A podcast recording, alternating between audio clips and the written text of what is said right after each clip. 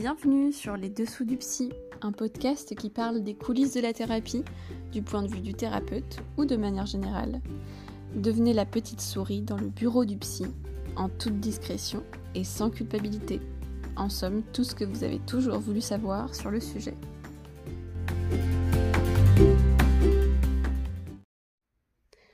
Se retrouve aujourd'hui pour un deuxième épisode autour du thème de l'autothérapie. J'en ai parlé il y a quelques mois maintenant euh, et je voulais le reprendre parce que euh, il me semble qu'il y a des choses euh, complémentaires à dire. bien évidemment, de toute façon, je ne peux pas couvrir un thème aussi vaste que ça en un seul épisode de 20 minutes et quelques. Euh, mais euh, ce qui me paraissait très très important euh, de préciser dans ce nouvel épisode-ci, c'est le temps d'efficacité, comment il se répartit ce temps d'efficacité dans à la fois la thérapie et entre les séances. Ce qui fait que l'autothérapie n'est pas nécessairement en opposition à une thérapie accompagnée avec un professionnel. bien évidemment, l'autothérapie peut se faire bah, sans professionnel, en, autodidacte euh, complet. Euh, mais même quand vous êtes accompagné avec un professionnel, il y a une part de ce qu'on pourrait appeler d'autothérapie, puisque euh, on va considérer que entre 70 et 80% du travail de la thérapie se passe entre les séances.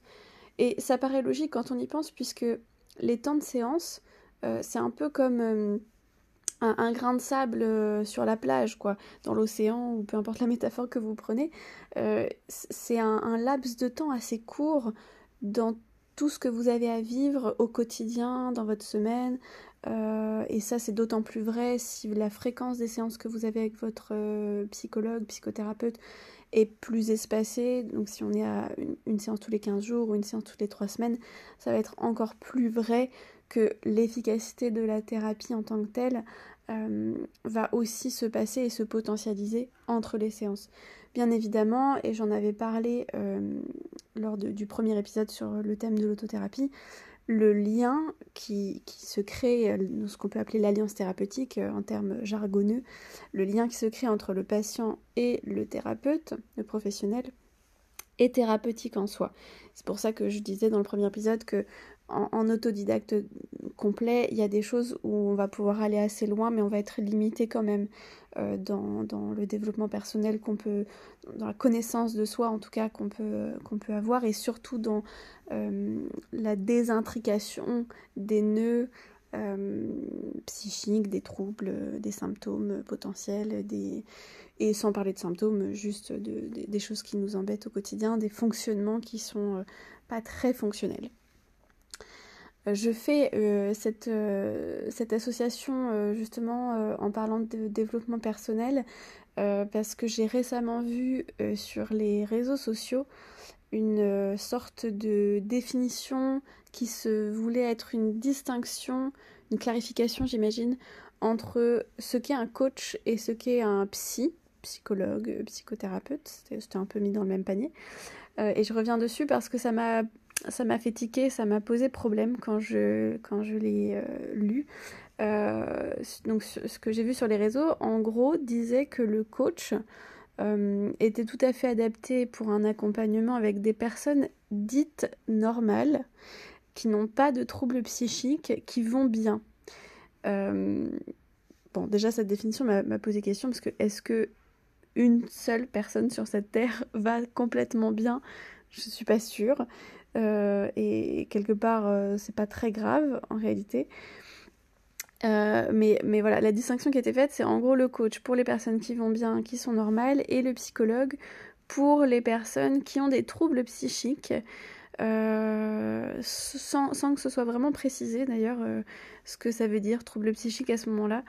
Donc dans l'imaginaire collectif, euh, bien évidemment, on entend trouble psychique, du coup on associe à trouble psychotique, maladie mentale, incurable, tant qu'à faire, pour bien noircir le tableau.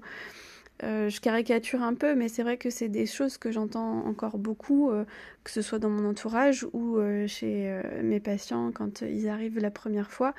Et je les remercie d'ailleurs d'avoir le courage de venir quand même pour la première fois, qu'ils puissent se rendre compte qu'en fait la réalité n'est pas tout à fait ce qu'ils avaient imaginé. même si des fois c'est quand même ça coïncide quand même et heureusement, mais on reste encore beaucoup dans cette idée que euh, tout ce qui est thérapie, psychologie, psychothérapie, c'est fait pour les gens qui ne vont pas bien. Alors oui, c'est vrai. Euh, on, est, on a une expertise, ce mot en, ce moment est très à la mode, donc on a une expertise, on a des compétences pour accompagner des gens qui vont mal, oui, c'est vrai, euh, mais pas nécessairement euh, malade. On sait le faire, mais on ne sait pas faire que ça. Et ça m'a gênée parce que du coup, euh, ça voudrait dire que le psychologue n'a pas sa place dans un suivi, même avec une personne malade à la base. tout ce qui serait en lien avec l'être spirituel, l'être intellectuel dans le sens épanouissement, tout ce qui est gratitude, tout ce qui est euh, trouver sa voie, euh, question existentielle, etc. Ce serait euh, pas du ressort du psychologue et du coup c'est à voir un peu par soi-même. Alors c'est vrai que dans tous les cas ça reste votre chemin, que vous le fassiez accompagné d'un professionnel ou pas, de toute façon ça reste votre chemin. Donc il y aura des choses que vous aurez à faire seul, que ce soit en séance ou en dehors des séances en réalité mais je trouvais que c'était un petit peu euh, trop rigide que de dire que les psychologues étaient là pour recevoir les gens avec des troubles euh, psychiques. Euh, un trouble psychique, ça peut très bien être j'ai une manie qui m'embête, ou j'ai une petite phobie, ou j'ai du mal à prendre les transports parce que j'ai de l'angoisse, ou alors ça peut être aussi bon globalement sur le papier tout va bien dans ma vie mais je sais pas pourquoi j'arrive pas à être satisfait euh, satisfait ou satisfaite, je, je, sais pas où je vais, je sais pas hum, ce dont j'ai envie. Quand j'ai du temps libre, je me sens un peu dans une apathie, dans un marasme. Et c'est pas.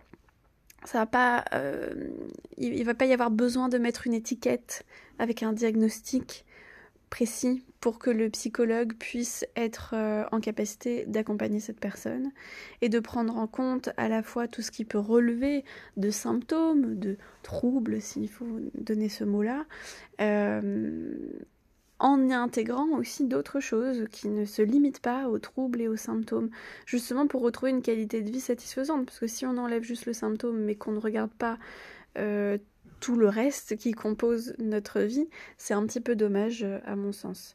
Et d'ailleurs à ce sujet, je pense que dans les prochains épisodes, euh, parce que ça fait un moment que ça me trotte dans la tête, je ferai un, épisode, euh, enfin plusieurs épisodes qui vont détailler quel type de thématique on n'ose pas ou on pense pas aborder avec son psy et qui pourtant, à mon sens, font totalement partie de la thérapie parce que justement, ce sont des thèmes qui font partie de la vie, euh, de, nos différents domaines de vie, comme on peut avoir des problèmes relationnels, des problèmes au travail, on peut avoir des problèmes dans notre sexualité, dans notre rapport à l'argent, dans notre rapport au temps, dans le rapport à l'alimentation, bien évidemment.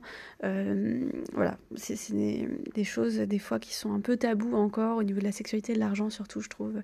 Il y a, beaucoup de d'hésitation euh, à en parler.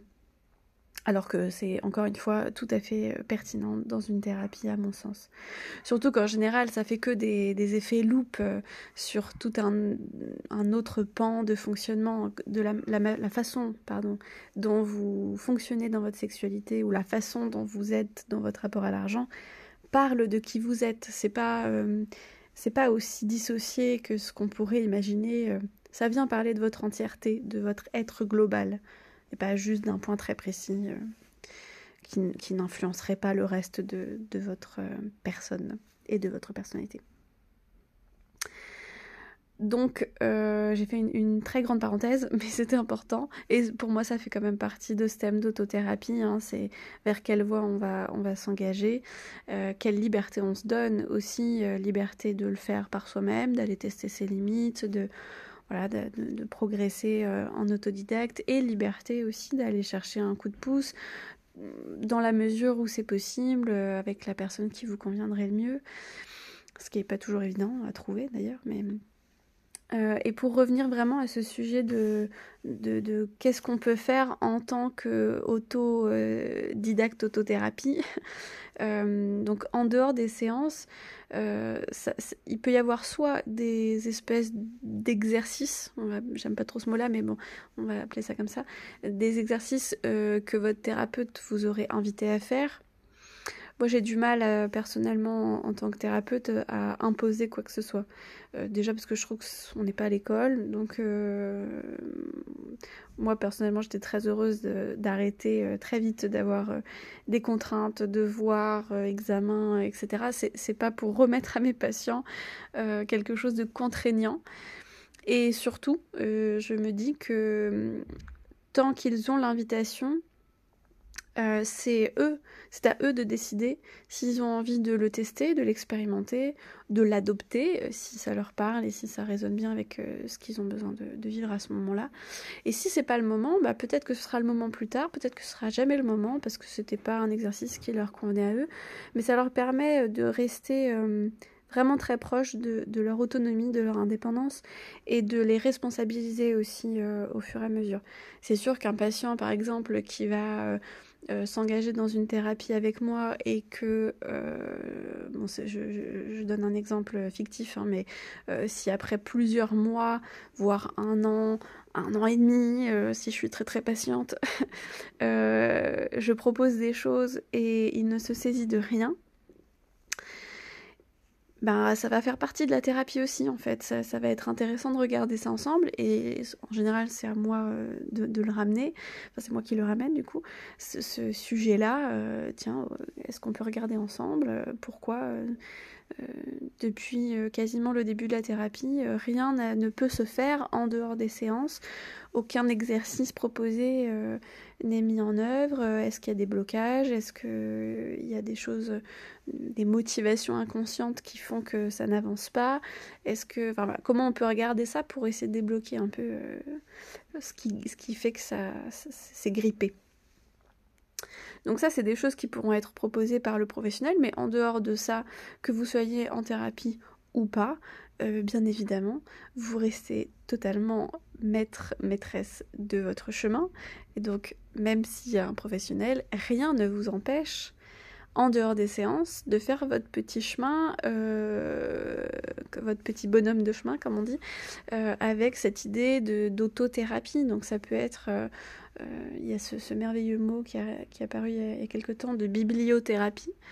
Euh, et pour le coup, ça c'est quelque chose que je conseille même parfois à mes patients. Il y a des bouquins auxquels je pense, euh, en, enfin en pensant à certains patients et je leur propose. Après, ils le lisent, ils le lisent pas. C'est c'est pareil, hein, c'est leur euh, leur chemin à eux et, c'est très bien s'ils le lisent et c'est très bien s'ils le lisent pas non plus. Enfin, voilà, il y a, y quelque chose de, l'ordre de la responsabilité et de la liberté à respecter. Mais en tout cas, même si c'est pas un livre proposé par le psy, je considère qu'il n'y a vraiment de hasard dans la vie. Donc si vous avez envie de lire un, de lire un livre pardon, euh, en particulier et que vous savez pas encore très bien ce que vous allez trouver dedans, c'est qu'il y a forcément quelque chose euh, qui va vous être utile dans cette lecture, même si on ne sait pas tout de suite ce que c'est.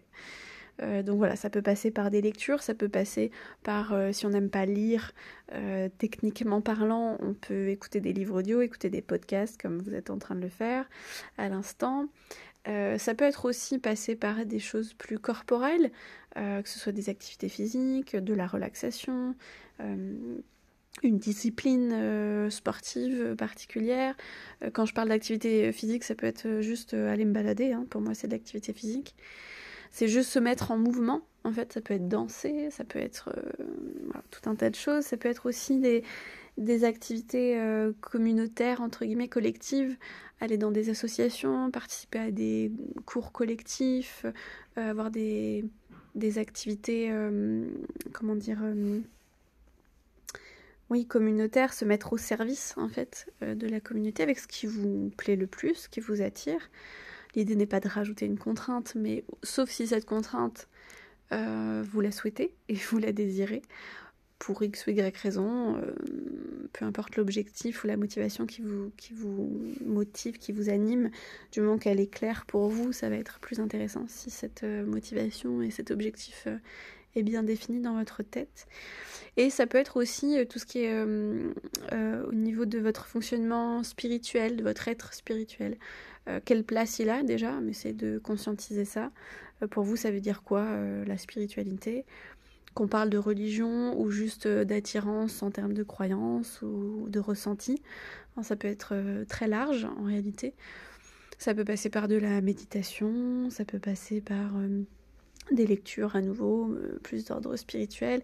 Ça peut être aussi tout ce qui est intellectuel, hein, donc que ce soit lecture ou, autre, que ce soit des documentaires, des, films qui tourne autour des sujets qui vous intéressent, mais en tout cas, l'idée étant de, de créer du temps et de donner, euh, de vous donner les moyens euh, d'explorer ces zones d'intérêt qui sont parfois un peu mis de côté parce qu'il y a toujours un autre truc à faire. la to-do list n'arrête pas de, de s'allonger. on coche un truc, il y a un autre truc qui arrive. Oui, ça c'est la vie, c'est le quotidien, ça ne s'arrêtera jamais, malheureusement. Euh, ou heureusement, justement, ça nous tient aussi euh, dans une certaine forme de, dynamisme. Euh, mais c'est voilà, c'est vraiment penser à, à, garder du temps dans la semaine, en plus de la séance de psychothérapie, de thérapie, si vous avez pris cet engagement, pour vous, comment vous avez envie de, l'utiliser ce temps. Ça peut être aussi juste euh, j'ai envie de prendre un bain et de, de, me coucouner un peu dans ce moment-là et c'est comme ça que je prends soin de moi, que j'essaye de réparer des choses euh, qui sont un peu, euh, un peu ébréchées en moi. voilà. Alors après bien évidemment c'est, c'est nécessaire c'est pas forcément suffisant de prendre un bain pour réparer des blessures traumatiques par exemple. Euh, mais euh, toute activité, toute euh, action de la vie quotidienne peut avoir un effet. Donc l'idée c'est pas de, de minimiser pour autant, c'est juste de, voilà, de remettre à la juste place. Il y a certains travaux qui demandent, certains travaux qui demandent plus de, de temps et d'énergie mais même dans les plus gros dans les plus grosses entreprises psychiques qu'on peut mettre à l'œuvre en thérapie par exemple, euh, les petites victoires, les petites actions, les, petits progrès sont, ô combien importants et souvent euh, oubliés, je trouve. Euh, ça c'est vrai que c'est les patients qui me suivent le savent et après quelques temps ils font même le, le speech à ma place mais c'est cette capacité à trouver le positif même dans des situations qui paraissent très sombres, très, très noires. Euh, et, ça, c'est un entraînement. En, vrai, c'est pas, pas inné. Moi, je suis pas née comme ça. Euh, euh, même si je pense que j'étais pas la, personne la moins optimiste du monde, mais, mais de là à trouver le positif dans chaque situation qui paraît un peu pourrie, voire carrément pourrie, je peux pas dire que c'était inné forcément chez moi. Il y a même une période de ma vie où c'était euh, carrément l'inverse. Je voyais plus du tout le positif, je voyais que le négatif. Donc c'est pas, euh, c'est pas impossible, c'est ça que je veux dire, de s'entraîner à ça. Et, et c'est sûr que c'est aidant quand quelqu'un en face de vous, comme un thérapeute, euh, vous amène à, à voir ensemble d'abord le positif pour qu'ensuite vous puissiez le faire vous-même. Voilà, donc c'était un épisode un peu fouille peut-être, mais euh, voilà, j'avais envie de réagir à, cette distinction que j'avais vue sur les réseaux entre coach et psy, euh, et également de reparler de ce thème d'autothérapie, comment, comment ça se passe en fait dans, dans la réalité, dans le quotidien, euh, qu'on soit accompagné ou pas d'un professionnel. Encore une fois, l'autothérapie, c'est pas, enfin ce que j'appelle autothérapie entre guillemets, hein, c'est pas aussi trancher qu'il faut faire tout seul ou il faut euh, que l'autre fasse tout pour nous, que le thérapeute euh, débloque euh, nos histoires. Ça ne marchera pas. Et c'est d'ailleurs, si, vous, si vous allez voir un psy avec cette idée-là, que le psy va, va, tout faire à votre place en réalité, bah, vous allez être très très déçu. et, et, et c'est plutôt ça qui a besoin d'être travaillé d'ailleurs. C'est pourquoi vous vous attendez à ce que l'autre puisse débloquer la situation à votre place. Est-ce que est-ce qu'il y, a, comme une, un manque de, confiance dans vos capacités? Qu'est-ce qui fait que vous pensez ne pas pouvoir le faire par vous-même? Aider de l'autre, mais quand même par vous-même Enfin bon, ça, ce sera peut-être le sujet d'un autre épisode. je vais vous laisser là-dessus et j'espère que ça aura complété de manière pertinente le premier épisode sur le thème de l'autothérapie et je vous dis à bientôt.